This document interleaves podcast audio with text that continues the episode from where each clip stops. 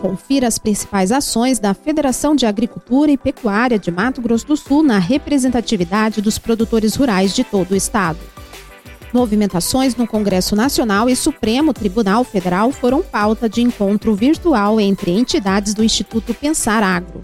A Câmara Setorial da Cadeia Produtiva do Leite apresentou o plano de ação do Proleite, do governo do estado.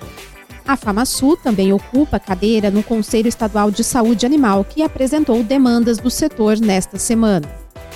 O presidente do Sistema FamaSul, Marcelo Bertoni, que também preside a Comissão Nacional de Assuntos Fundiários da CNA, esteve em Brasília para participar de debates voltados à demanda do setor, incluindo invasões indígenas. Em Bonito, a FamaSul tratou sobre a reestruturação do regimento interno do CONDEMA. Em Campo Grande, a FamaSul esteve presente em reunião que tratou de ações de combate a doenças oriundas do mosquito Aedes aegypti.